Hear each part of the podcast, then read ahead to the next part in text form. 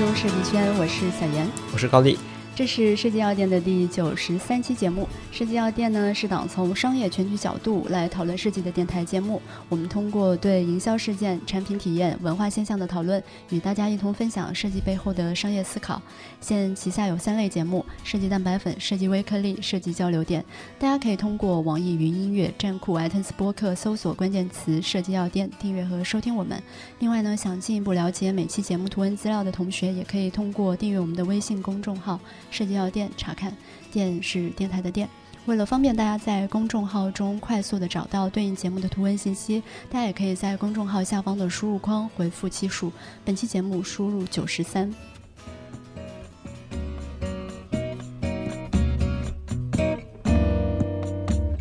上一期动森节目之后，我们做了一期蛋白粉。这一期我们也会跟大家聊一个近期发生的一些新闻。在疫情期间，大家都会发现新的体验的诞生啊，因为大家疫情都是宅在家里嘛。不知道大家有没有感受过那个疫情期间的一些云赏花、云婚礼或者云交响乐这样的一些活动？嗯，就是线上看嘛，是吗？对，这个是在之前可能相对来说没有呈现的这么丰富啊，因为在我们的工作里面，我们也会收到一些线下活动线上化的这样的一个需求。就比如说我们现在的腾讯游戏的发布会，我们原来是在线下举行的，现在我们也是会搬到线上，所以我们会在工作上收到这样的一个命题。嗯，当我们收到这样一个命题的时候，我们其实去看了一些线上发布会的案例啊。我看到大部分的方式还是稍微有一点硬性的去还原线下舞台，整体来说会觉得比较尴尬。就比如说，他们会用虚拟的方式把现实中的舞台做数字化的编辑。如果单纯的线上去还原线下的话，一个是技术上不能够完全支持，另外一个就是体验起来会蛮像线下体验的一个缩水版。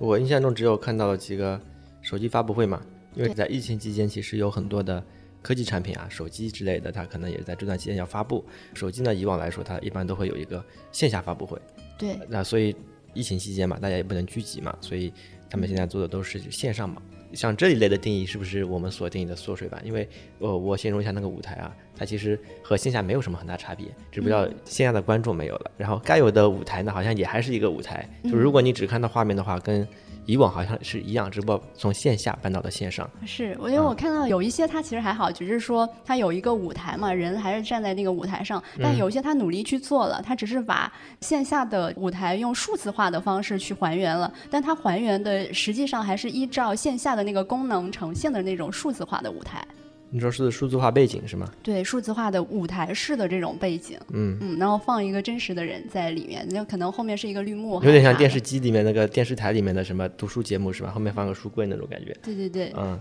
所以我们也在想到底我们如果是线上去还原线下，它的根源是什么？或者说我们如果把这些活动、体验、发布会、音乐会做到线上，那线上它是不是有自己独到的一些优势？如果只是硬性的去搬线下的一些感受的话，那可能会牺牲掉一些线上的一些特点。那所以我们今天呢，也就找了一些近期发生的。线上发布会的或音乐会的一些案例啊，跟大家分享一下体验的一些过程，然后看看能不能为这个命题找一些灵感。嗯嗯。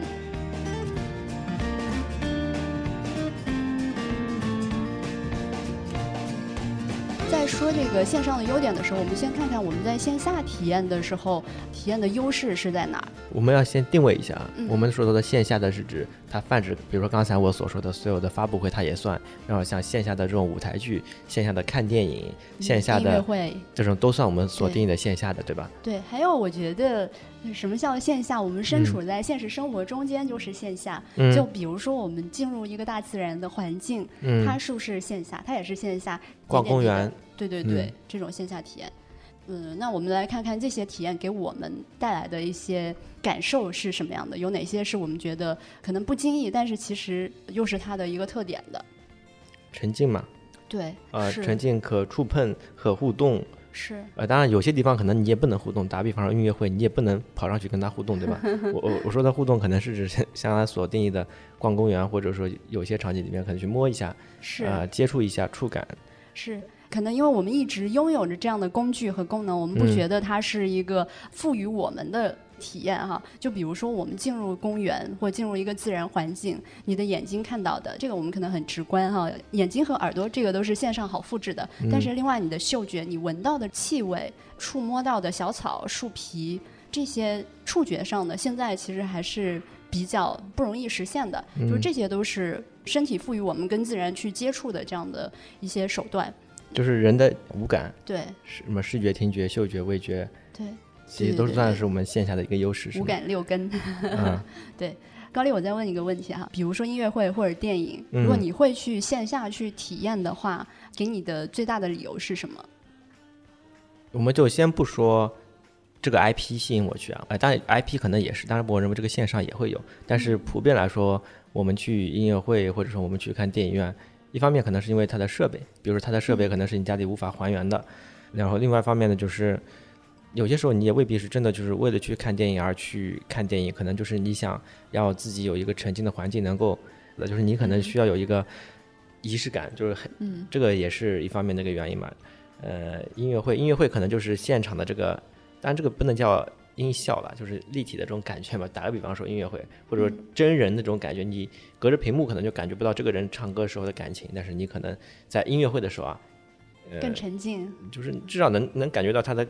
情情绪起伏一点嘛。就是相比于看视频来说啊，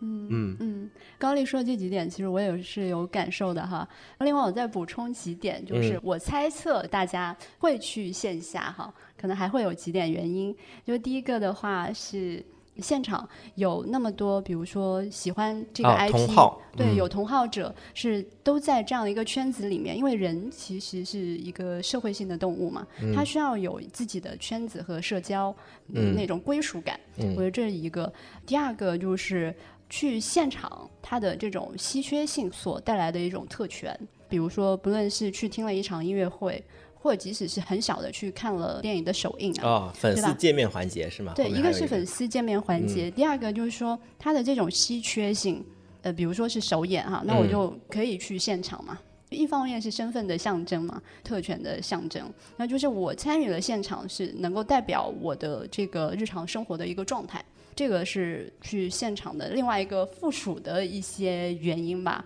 然后第三个，我觉得也是这种线下的一些副产品，就是可以跟好友互动，比如说跟自己喜欢的朋友，呃，一起去现场，或者说在体验完现场之后，可能我们还有更多的故事和体验哈。这个也是属于一起去现场之后的一些副产品吧。啊，我觉得这些都是能够带动大家跨越时间和空间去到现场的一些动力。嗯。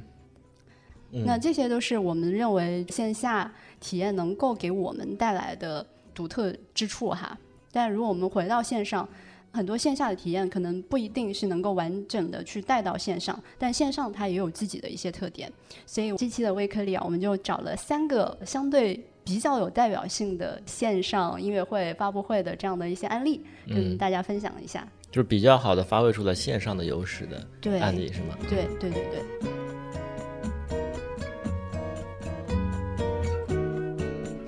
第一个是一个世界级的，可能大家会参与到啊，就是在四月十八号的全球慈善音乐会。嗯，不知道大家有没有关注啊？它是一个由 Lady Gaga 联合世卫组织举办的 Global Citizen 的全球性的直播演唱会。它是慈善音乐会，它的主题就叫做 One World Together at Home，就是它里面其实是联合了一百多个顶级的艺人啊，它包括 Lady Gaga 自己，还有 Celine Dion 啊，还有我们中国大家比较熟悉的张学友、陈奕迅、郎朗这些世界级的音乐人一起演绎的这样的一场音乐会。整场音乐会差不多是有八个小时吧。我其实是在那一天没有参与的，但是我是从后面的录播的节目里面去感受了一下现场的氛围。嗯嗯，高丽，你有关注到那场音乐会吗？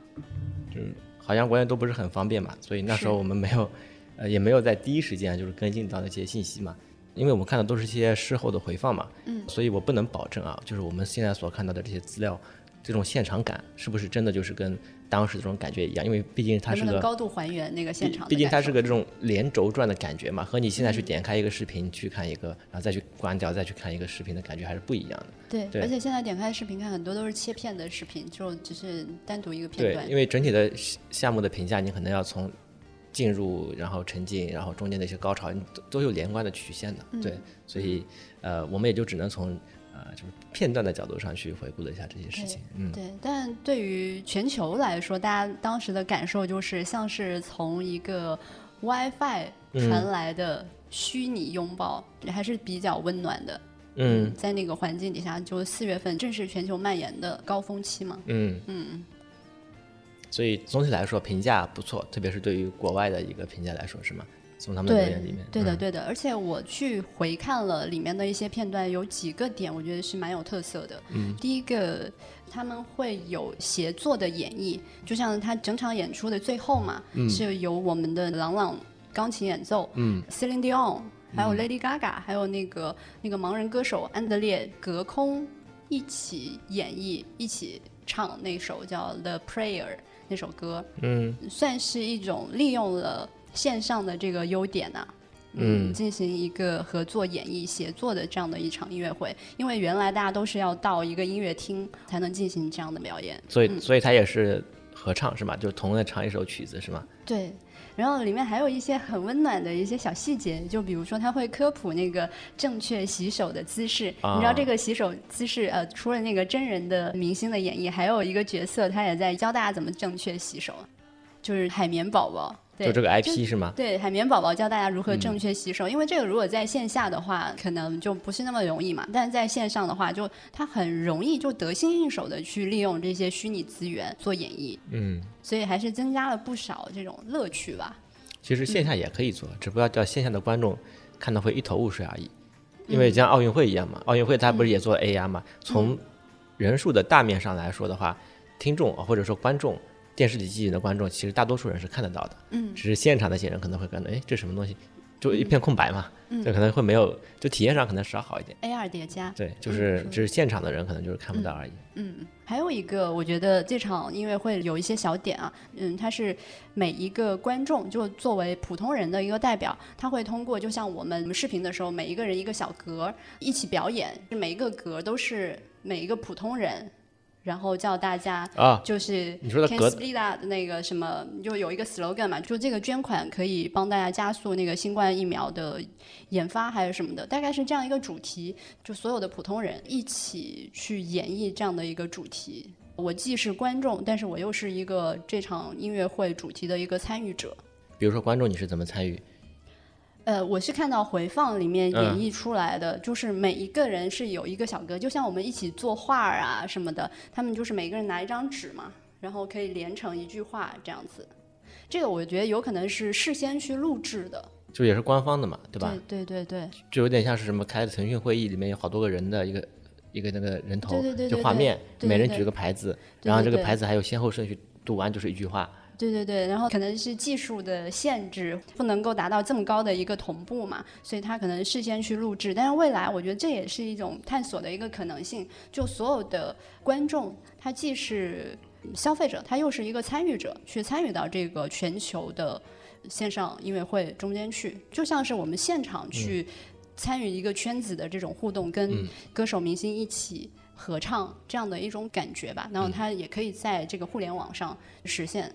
嗯，只是方式不同嘛。刚才你说的可能叫做举一个小牌子的一个方式，这个其实成本还挺高的。一个是你得有个窗口给他们看到，对吧？对哎，这个还得先先后顺序，就先不说网速这个问题。但前段时间我们不是也在说嘛，就是那个弹幕其实也是一种比较低成本的可互动的方式嘛。你想想象的其实更多的是搬到了线上了之后啊，观众与观众之间的互动，其实这个是很重要的，对吧？是的，对是的，其实我们现在也一样，就是大家可以假设看一下这个 B 站的这些视频嘛，弹幕嘛，对吧？对。它其实很多的视频里面都说了，呃我这个视频的内容啊，可能只占了百分之四十，然后百分之六十的内容呢，可能是发布之后啊，用户创作出来的。是的，比如说他们会根据当时这个节点，然后又又扯出了一些其他的一个话题和梗，对，然后那个其实也是很有看点的一部分嘛，对，所以内容创作的方式变了。对对对，所以回到刚才那个事情，我们虽然可以做一些像举牌子这样的事情，但以后随着这个线上化呃可能会更普及，或者说更普遍了之后，这种人与人的互动可能会被更加的强调与放大。嗯嗯，对，嗯。而且像刚才高丽说的，让我想到刚才说线下的时候，就嗯我们真正想要体验的是什么？是这一场音乐吗？还是说嗯是跟大家的一个互动？嗯还是说它是有其他的一些副产品？嗯或者说你能够如何去感受这个内容？就比如说，对对对，就比如说这次的全球慈善音乐会有一些副产品，就是大家从评论里面提到，他说嗯这有点像是一场明星的家装大赏，因为嗯嗯那些明星在表演的时候，他们都是在自己的家里，有些人呢是在自己的客厅，有些人是厨房。然后还有一些人是在楼梯口，呃，不知道是楼梯的那个回音比较好还是什么的哈，嗯，还有花园什么，就是在不同的自己家里的一个场所，这个是带来了一些副产品，嗯，但是我觉得这个副产品很有意思，就是说我们在看这些明星或者听他们的音乐的时候，除了音乐的部分，我们是不是也会更希望去了解这些明星背后的生活故事？这些可能也是内容的一部分，嗯。嗯，所以我觉得线上给了我们对内容这个定义的一些拓展，嗯。就它可能可以给我们带来一些其他的副产品。嗯，就专业本身来说，其实关注的人应该是不多的，嗯。而且特别是这个流行音乐，对吧？如果他们真的非常关注流行音乐的专业性和音质的话，他们一定会买一个什么 CD 去听，比如说最高品质、最高还原的这个角度去听，他们也不会去选择一个网络环境啊，带了一个那种被网网络编码这个压缩的这个音质来听我也其实看的就是一个氛围和这个认同感嘛。嗯，对，所以我还是就是就是认为嘛，就是专业领域其实很多人未必真的像那么听得懂，或者这真的去听专业领域的人其实非常少。像嗯专业的音乐会啊，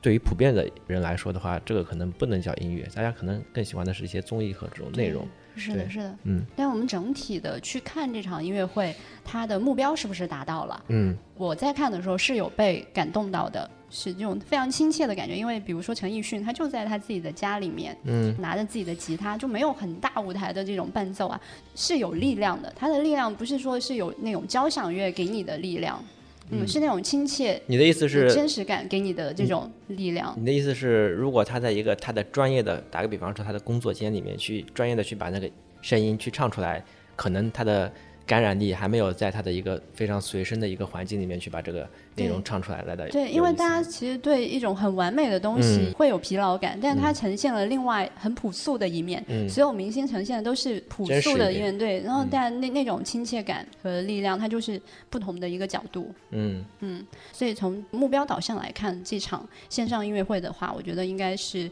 完成了预期的，嗯啊，并且给大家另外一个视角的独特体验。嗯这个就是四月十八号的全球慈善音乐会嘛。然后刚才高丽说到一个细节点，我觉得很有意思。比如说音乐会这种内容体验的时候，我们可能看的不只是说音乐本身，而是说一场联合的一种综艺的感觉，会给更多大众更丰富的体验，更多元的一些角度。嗯所以我们第二个例子说说在中国的线上的汽车发布会。嗯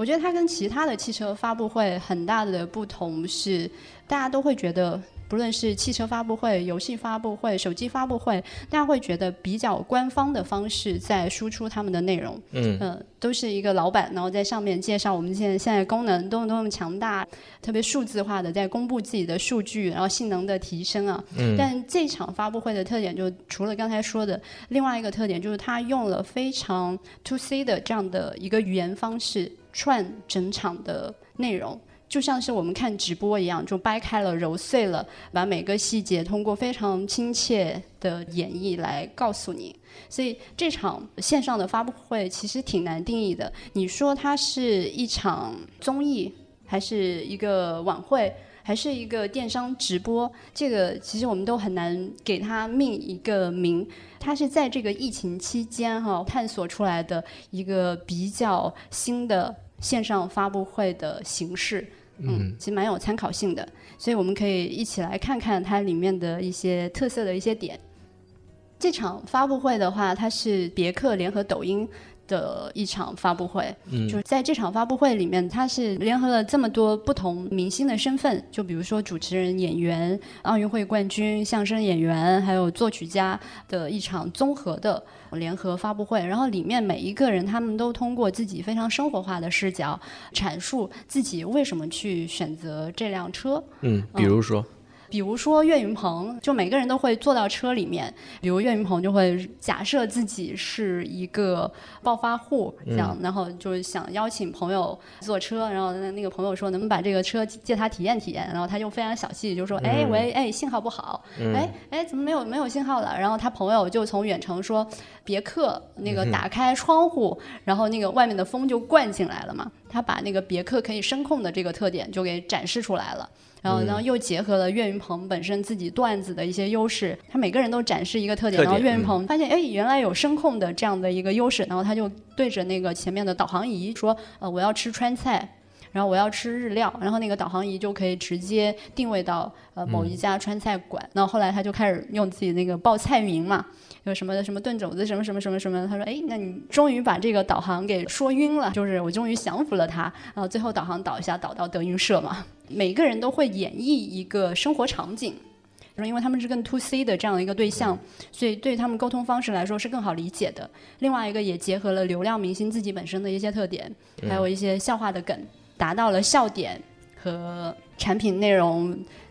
演绎，还有购买欲这样的三者的结合。嗯，就是双赢嘛。他所做的所有的广告也是符合他人设一个定位的。对他就是讲笑话、讲故事，他就是以这个点切入，然后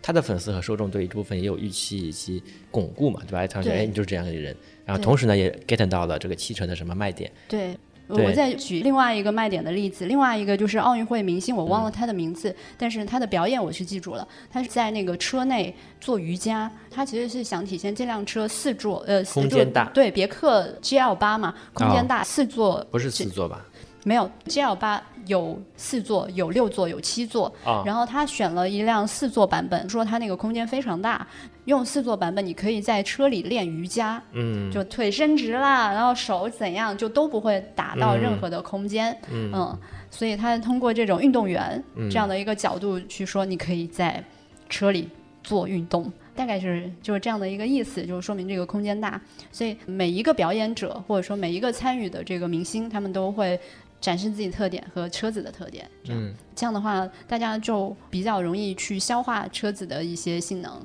他们是线上的嘛？比如说我们把这些桥段设计到以前的这种整合的一个视频里面，它其实也也成立嘛。就我在想，它比如说这次做的比较好的这个点，除了它对于里面的一些创意点的这个设计之外，对吧？它还有一些什么，比如说他们是不是真的到了这个线下的这个舞台，一起去一起去做这个表演？他们这个发布会到底是怎么去串联的？比如说这次是那个那个谁啊，岳云鹏嘛，下面就是那个那个什么奥运奥运会的冠军嘛，嗯，他们中间的串联里面有没有什么特别的可以设计的一个点吗？我在猜想，他在拍一些短片的时候，有一些短片是录播的，还有一些呢是现场直播的。比如说岳云鹏，嗯，他会跟汪涵连线，那岳云鹏就说，嗯，我想问一下有没有具体的优惠？那这个其实一，它是也是 to C 角度，大家关心的是价格嘛，对这个点它是抓到了嘛。呃另外一个就是它的这种有一部分是录播，有一部分它就是在现场做这样的一些嗯、呃联动，嗯。所以这也是他这个发布会的一些特点，因为从前的发布会更多的都是主持人或者说那个项目制作人用一些那个 PPT 在演绎嘛。我记得好像也是在疫情期间，好像奥迪也开了那个发布会嘛，嗯，好像就是全程站在那边，后面一个背景板，就是全程介绍参数，手机发布会形式那种感觉。嗯对，所以我我们感觉这个案例不错的意思是一方面是他懂得了与 to C 的沟通的语言，是吧？对然后我们选择了合适的 IP 以及以 IP 或者以观众大家所熟悉的这个内容去跟他们去做沟通。对对。对，而且在整个发布会现场的最后，也是这个发布会的一个亮点，嗯。就是谭盾的武汉十二罗的云交响乐的演绎，这个也是结合了线上的这种工具嗯。和特点，它才能形成的这样的一个云交响乐。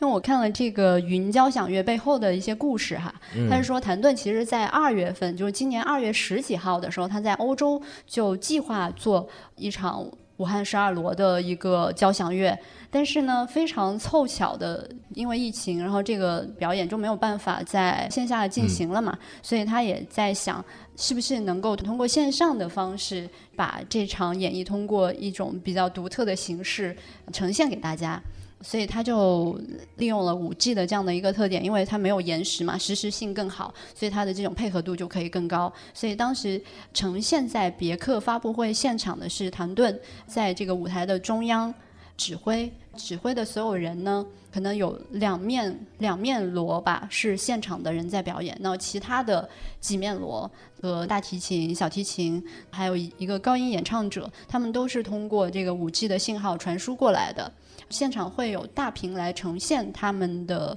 在演奏的这个画面，整体音乐带给我的感受哈，就是结合疫情这样的一个主题，我能够感受到那种灵魂演奏的这种感觉。就因为他人不在现场嘛，但是他的音乐又从数字的时空传输过来了，又由一个现场的人在指挥嘛。就是这种虚和实的交错结合，比如说疫情中间丧失的那么多的生命，在这种主题之下，我觉得还是挺独特的表演的。嗯嗯，所以别克的这场发布会，相较于我们看到的其他的线上发布会，它抓到了一个 to C 的交流方式。第二个，它也利用了线上的特点和优势，就是实时云交响音乐会综合到这样的一个发布会里面。嗯嗯，所以基本上都满足了，一个是笑点有了，对吧？第二个就是产品的特点，它通过每个人场景化的演绎传递到了。嗯。第三个感动有了，就是最后的那个云交响乐，它配合这个主题，从这个升华，对升华有了，然后最后价格就有点像直播，它直播的一些特点，然后现场预定，呃，什么多少时间内购买。会有怎样的优惠？大概是这样。那这种购买欲，我觉得这个点也拿到了，所以这个就相较于从前的那种非常官方的发布会，还是有一些本质上的一些差异的。嗯嗯嗯嗯。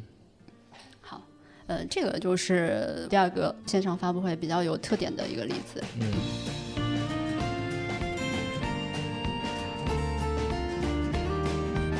就刚才我们其实说了很多的这样子的案例啊，不管说是音乐会，还是说是发布会，啊，它其实都是属于线上的一种叫做新的演绎嘛。嗯。啊，我们想再找一些其他例子，看看能不能有些体现出我们所说的这个线上的互动，或者是线上的这种感觉，应该是要怎么去做的一些例子。然后正好也是在近期吧，四月份的时候，堡垒之夜的他跟 Travis Scott 这个歌手啊做了一个联动，然后这个也是在四月份的时候。做了一个，应该是也算是做成了一个比较火的一个事件和现象了。我先简单介绍一下这他们是怎么个联动法嘛？因为《堡垒之夜》简单来说，它是个游戏，但它肯定是个线上的游戏。它当然每一季可能会有一些游戏内容的更新、版本的迭代，可能是基于玩法的。但是在这个事件里面呢，它是把啊那个歌手啊 Travis Scott 的一个。呃，最新的一个歌可能在里面去做了一个呈现，呃，哪一天开始，持续几天，在这段时间，他在游戏里面会有一个演绎这样子一个事情。当时我我认为啊，如果只是说到这个形容层面的话，大家其实发现这种联动，其实在于中国，不管是中国来说，还是国外的其他游戏来说，其实也是很多的啊。但是他做的比较彻底的是，他的视觉感受。远大于以往我们对他的一个预期，因为以往我们对他的预期是什么？冠个名，做个皮肤，哎，最新的可能是跟他合，跟他去做合作了啊。我们出一个最新的一个游戏皮肤，你可能在游戏里面达到一定程度可以得到，或者说一个贴纸什么之类的。他是把这个演唱会搬到了游戏里面，OK，搬到游戏里面也还算正常嘛。他是把整个游戏世界，因为它是个吃鸡类的一个建造游戏。他把整个游戏这个世界里面植入了一个超级大的一个宇宙，它就像一个事件来临一样，就是打开了一个门，砰，它从外面飞过来了，就开始来开这样一个演唱会，而且它的感觉是全地图沉浸式的那种那种感觉。它是在那个小岛那个范围是都可以看到，除了那个小岛可以看到。我感觉应该是那个人特别大，你知道吗？大到你在，因为那个地图也不会特别大嘛，它不是个世界观嘛，对吧？它就是一个吃鸡的一个地图，所以呃，你在那个范围之内一般都能够看到它。对，所以那个人特别大，所以你的冲击力非常非常的强，嗯啊，然后而且他发了几首歌嘛，他每首歌的这种感觉和韵律不一样了之后，你整个世界游戏里面的世界，也会随着这种音乐的感觉韵律做对应的主题化的变化。这个主题化的变化不是说你你从红色变成蓝色，蓝色变成黄色那种 UI 层面的那种变化，它真的就是颠覆了以往游戏里面的物理引擎嘛。物理引擎是指你就是站在地上的。那它就是飞在里面的，或者你在水里面游，或者你就是在宇宙里面翱翔，但它是配合了这个歌的纯净的感觉，可能是几首歌这样子一个一个一个事件，然后做一个演绎，好，演绎完了，它就可能就啪就开着那个飞船就就走了，嗯对这样的一个事件，这个其实也是引起了当时的一个广泛的一个一个一个讨论吧。呃，我记得这次事件了之后，它其实有一个 slogan，具体的数字其实我没有查到啊，他们就是说什么全球两亿人同时。什么观看的一个没有两亿人呢？他们共同吸引了一千两百三十万呢？没有，他那边写的是全球两亿人。哦，我我大概理解他这个是怎么算出来的了。它可能是最后是全球两亿人观看，但是比如说四月二十四号那一天，它是一千两百三十万人同时在线的玩家在观看。然后，但因为它这个很巧妙一点，你知道吗？它做了巡游。几天嘛？对，就是每一个时段嘛，分时段。然后因为这个东西复制成本很低嘛，嗯，对于官方来说嘛，而且而且这当然这个统计概念的一个问题嘛，我们就不用细究。呃，但是我们得到的一个数据是，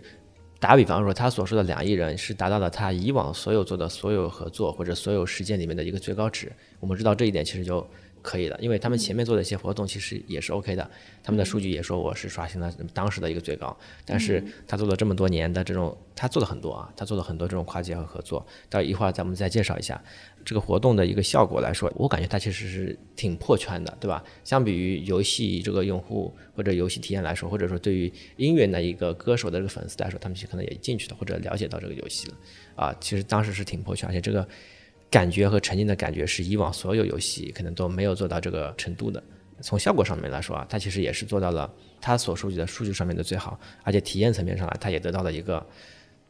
就是玩家的认可吧。我感觉更多的是还是玩家的认可。这里可以简单介绍一下，就是堡垒之夜其实应该还是算这种联动的概念做的比较比较多的。呃，当然，现在我们所知这个案例可能是他做的最彻底和最放得开的一个案例。呃，我们可以一起回顾一下他早年的这种案例啊。他从一八年的时候，他其实就开始和各种 IP 去做结合。那时候是《复仇者联盟三》的时候，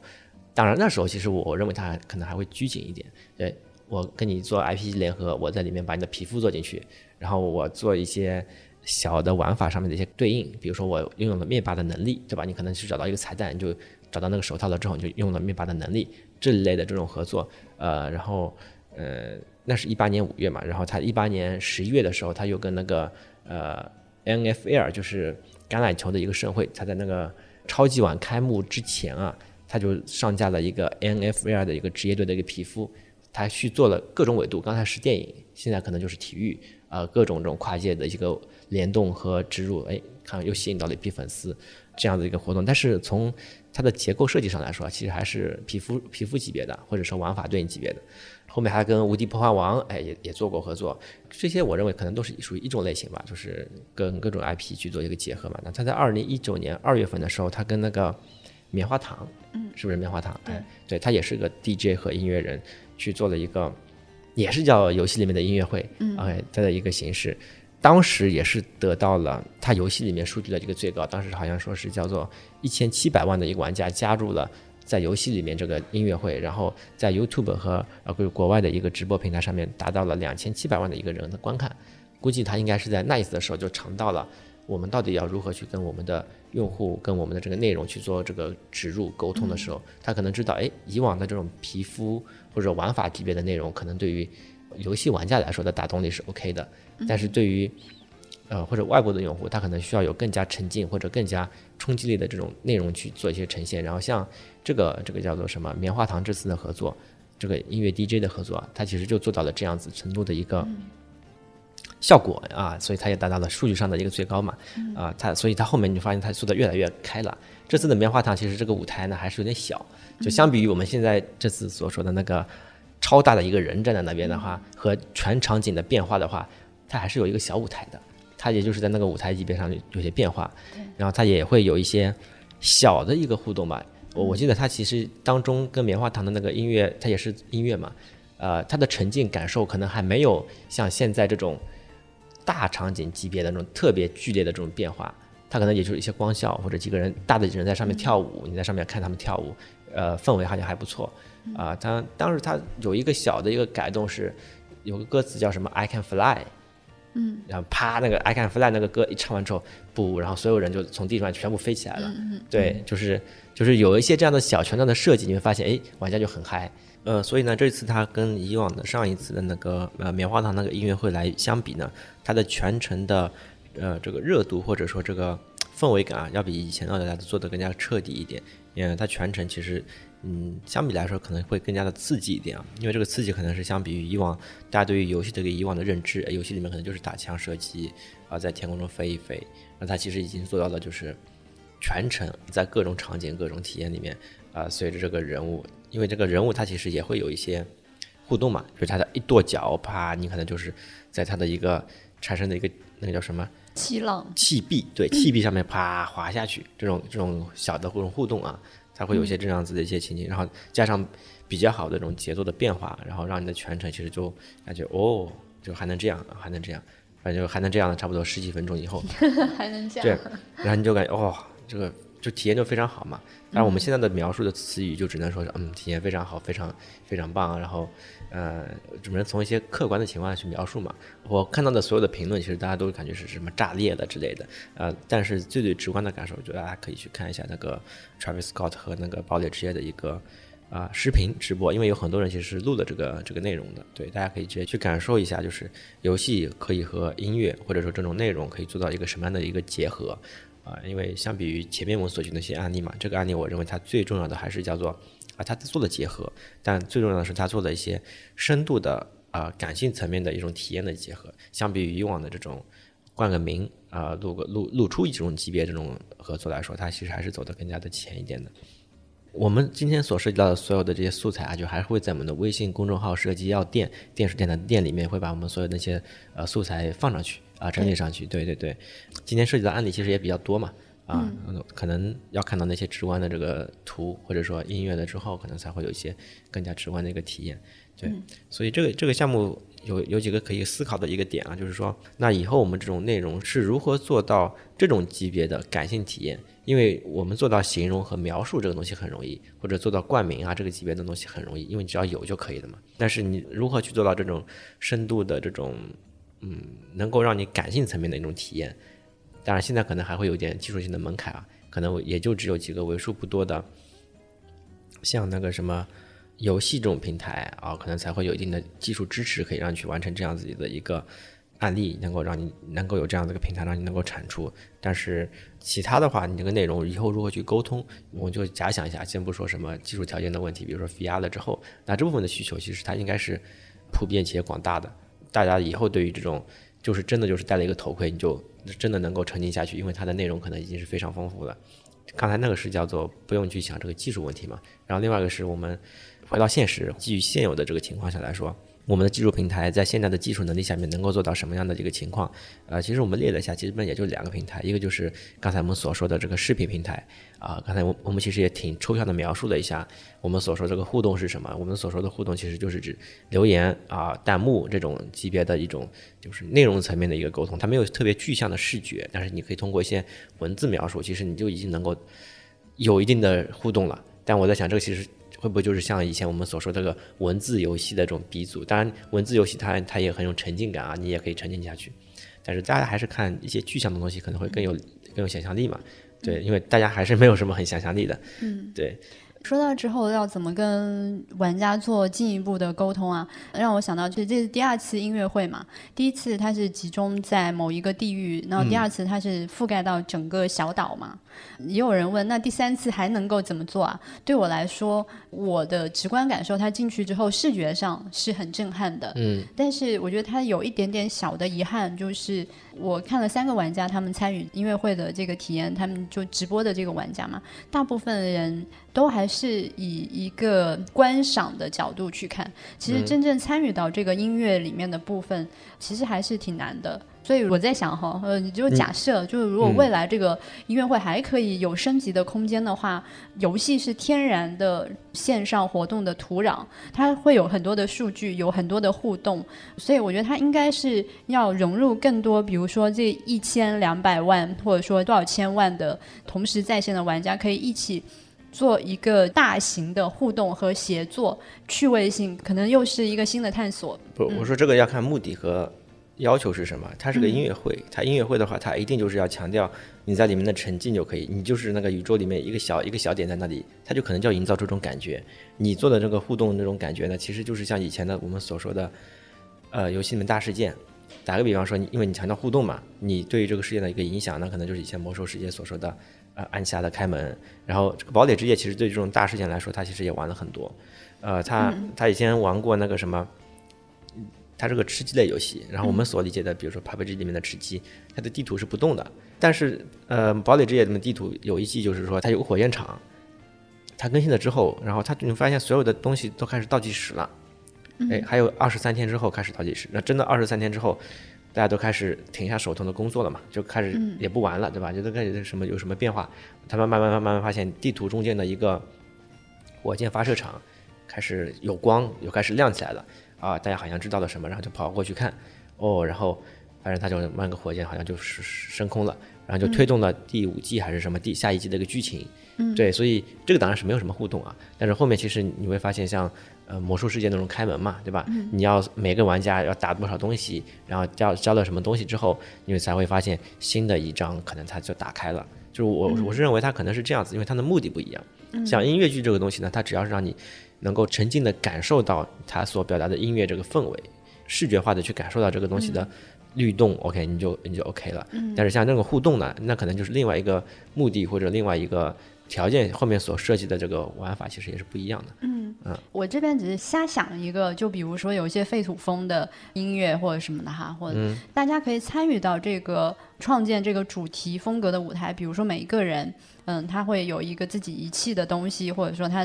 在游戏里面哈，就他把这个东西放到那个舞台，他可能那个舞台就是由这些遗弃的东西堆积起来的，大家可以共建舞台，或者就像你刚才说的，I can fly 的时候，所有人他是由自己可以，同时你愿意在这个时间按下 fly 的键的时候，他就可以飞起来，就像是现场去听音乐，跟着主唱合唱的那种感受。其实还是挺方便能带入到游戏中的。我我自己不靠谱的猜想一下啊。嗯，这个 I can fly 就特别像那个什么嘛，那个以前那个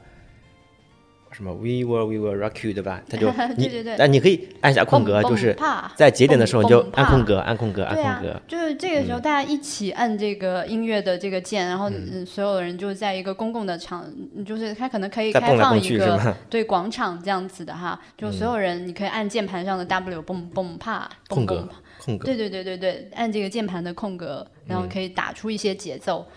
在统一的这个操控下，那我觉得是会很震撼的。比如说是多少千万人的同时在线的一场互动的演唱会，嗯，是吧？我觉得就如果我是说，如果下一次哈，如果有升级的空间，或者这次有一点遗憾的部分，嗯。嗯，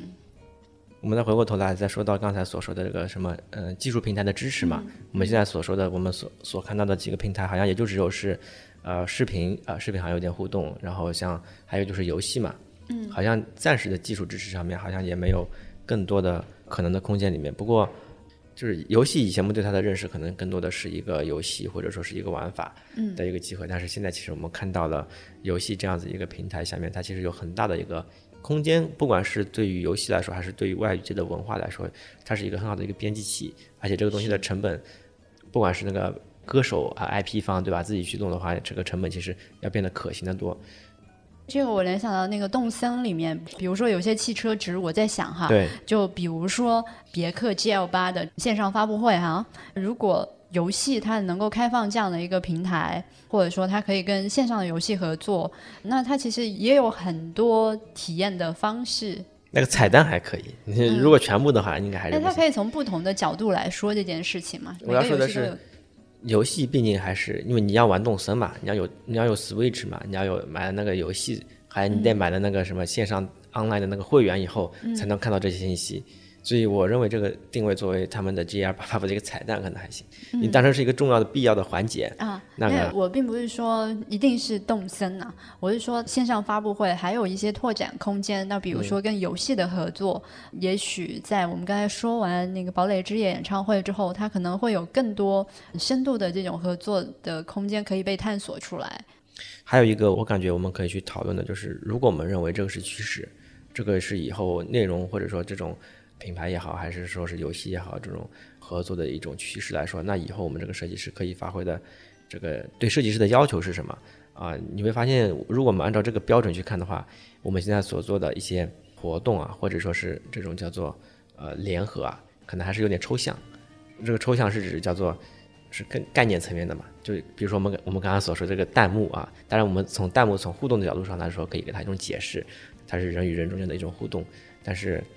对于一个就是我们现在已经看过这么多互动这种方式的人来说，再回过头来去看我们以前这种文字游戏，你就感觉哇，以前的人这么抽象，他就能够通过这种抽象，哎，就可以把人就近连接起来了。所以，我我认为就是以后可能会对设计师的要求可能会更加的垂直，以及可能对于各种的文化现象的要的确是非常的沉浸和懂下去。就比如你你需要懂音乐，你需要懂各种风格对你的这个感受可能是怎么样，然后你才好去做出。比如说他在下一次音乐会的时候，他要做出一个什么样的一个这种调性来啊？这个东西就可能是以后我们对设计师的这种要求。我们现在其实还是叫做结合层面的，我跟你结合一下，哎，我我我把你包装一下啊。但是后面的话，可能就是要求会更加深度一点。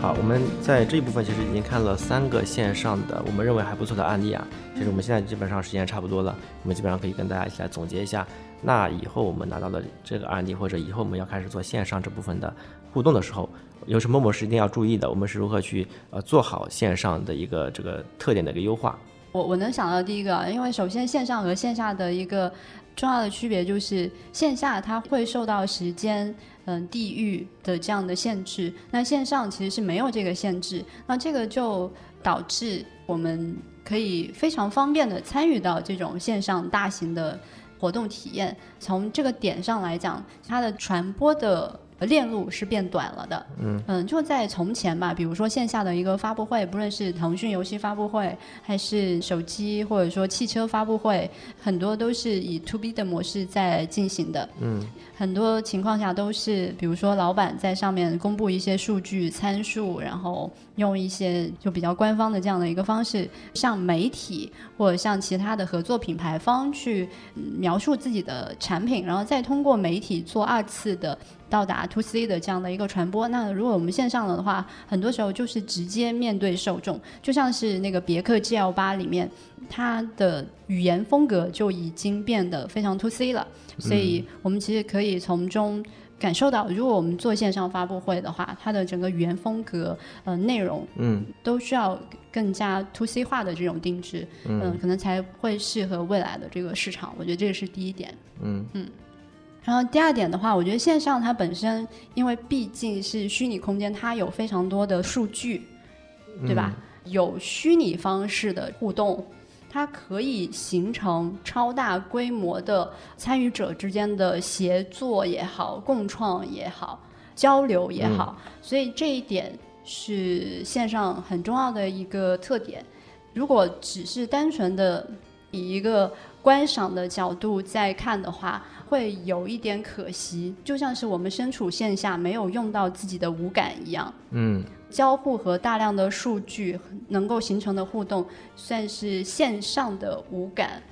嗯，所以我觉得未来也是要嗯把这部分考虑进去的。嗯嗯。但总体来说，我觉得线上的活动并不是一定要照搬和还原线下的所有的场景嘛，它有自己的优势和特点，所以我们必须要发挥自己的优势吧。嗯。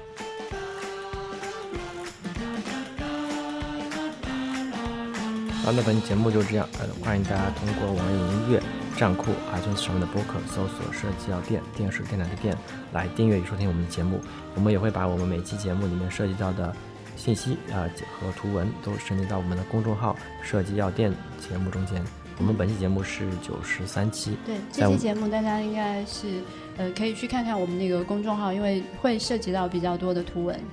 对，在我订阅我们公众号之后，直接在我们的。输入框里面回复九十三就可以查看本期节目的图文信息。嗯好。拜拜。嗯拜拜。